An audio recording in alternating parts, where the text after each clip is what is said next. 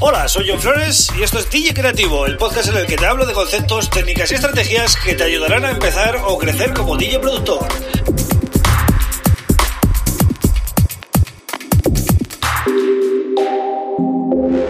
Hola, bienvenido, bienvenida a DJ Creativo. Mi nombre es John Flores y este es el episodio número 34 del podcast. Bien, hoy voy a hablarte de las copias de seguridad, ¿no? Cómo hacer eh, copias de seguridad, pero desde un punto de vista del DJ productor, no simplemente, vale, eh, pongo un disco duro, paso los datos y, mm, bueno, y ya así tengo una copia, ¿no? Vamos a ver qué más podemos hacer, qué más podemos hacer, eh, además de la típica copia de seguridad, que yo, por ejemplo, te recomiendo mucho que hagas también, ¿eh? Ojo, yo soy, mm, vamos, súper fan de hacer copias de seguridad semanales y a veces incluso cada dos, tres días. Eh, usando, en este caso yo como uso Mac, eh, tenemos una eh, extraordinaria aplicación que se llama Time Machine, que, bueno, funciona muy bien y en el caso de que pase algo a tu Mac, ¿no? pues teniendo un disco duro con una copia de seguridad bien hecha, siempre vas a poder restaurar todo tal y como lo tenías en un, en un nuevo ordenador que, que compres, ¿no? Eso es un, salvavidas total, ¿no? Y está muy bien, pero te quiero comentar también cosas concretas con respecto a los proyectos. Con la música realmente no hay tanto problema, porque bueno, al final tenemos, bueno, cada uno lo que tenga, ¿no? Pero mm, X gigas, vamos a poner 500 gigas de música que has ido coleccionando, o vete a saber, o menos o más, cada uno lo que tenga, ¿no? Bueno, pues eso, haces una copia de seguridad y ahí tienes toda la música. Pero el tema de los proyectos es eh, muy, muy diferente porque tienes que hacerlo premeditadamente y eso cuesta mucho. Y eso es uno de los errores que yo he cometido. ¿eh? Tú imagínate que empiezas a producir tal día como hoy y dices, bueno, voy a hacer un temita y bueno, lo guardo y tal, ¿no? Y pasa este año y resulta que has hecho 12 temas. Y pasa el año siguiente y resulta que has hecho 24 o 25 temas en total, ¿no?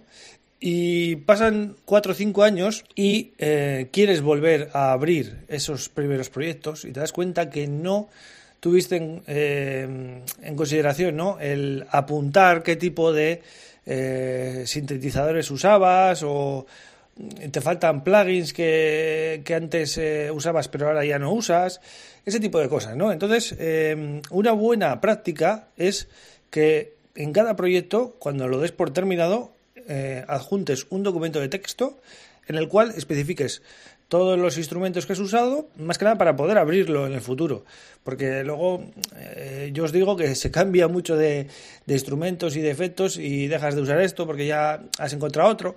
Entonces al final ese proyecto, mm, bueno, a ver, si son cosas que no tienen mucha importancia, pues bueno, pero a veces te falta el sinte principal entonces ya pierde la esencia, ¿no? Entonces, eh, una buena práctica, yo os digo, es hacer un documento de texto anotando todo en detalle, ¿no? Y sobre todo los samples, todos los loops, todo lo que eh, usado, guardarlo también en ese proyecto, ¿vale? En Ableton Live hay una opción cuando guardas el proyecto que pone recopilar todo y guardar, pues eso más que nada es que coge todos los samples, estén donde estén, y los mete en una carpetita para que tú te los puedas llevar donde quieras, aunque muevas esa carpeta, siempre van a estar ahí, ¿no? Entonces, ese es un tema que te quería comentar porque cuando se habla de copias de seguridad, eh, eh, se, entiende como copias de seguridad globales. Y, a ver, sí, pero también en este caso tiene que ser eh, muy concienzuda, ¿no? Tienes que estar ahí eh, y os digo que cuesta, ¿eh? Coger el hábito de, hacer ese documento de texto y tal, cuesta, ¿vale? Pero con los años lo agradeceréis y, y podréis en el futuro abrir vuestros primeros proyectos de hace 10 años cosa que yo no puedo hacer, por ejemplo, ¿vale? Mis proyectos que yo hacía, yo qué sé, en 2002, 2003, no los puedo abrir ya. Es que ni siquiera uso los programas que usaba por aquel entonces, ¿no? Porque yo empecé con Cubase y otro tipo de programas, ¿no? Entonces ya, pues no los puedo ni abrir.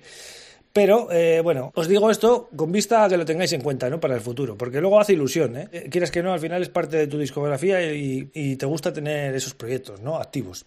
Eso por la parte de producción.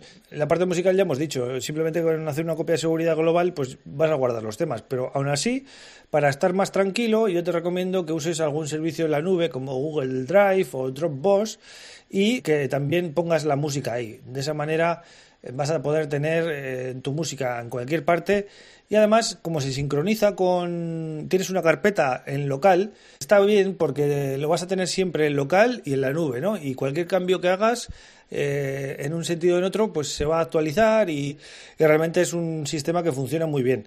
Eso sí, tendrás que pagar algo porque Google Drive y Dropbox tienen un tamaño gratuito, pues corto, ¿no? Si tienes em, librerías grandes, eh, tendrás que pagar eh, una cuota mensual, pero te aseguro que merece mucho la pena pagar, aunque sean 10 euros al mes o 15 euros al mes, si lo que estás guardando ahí tiene valor para ti.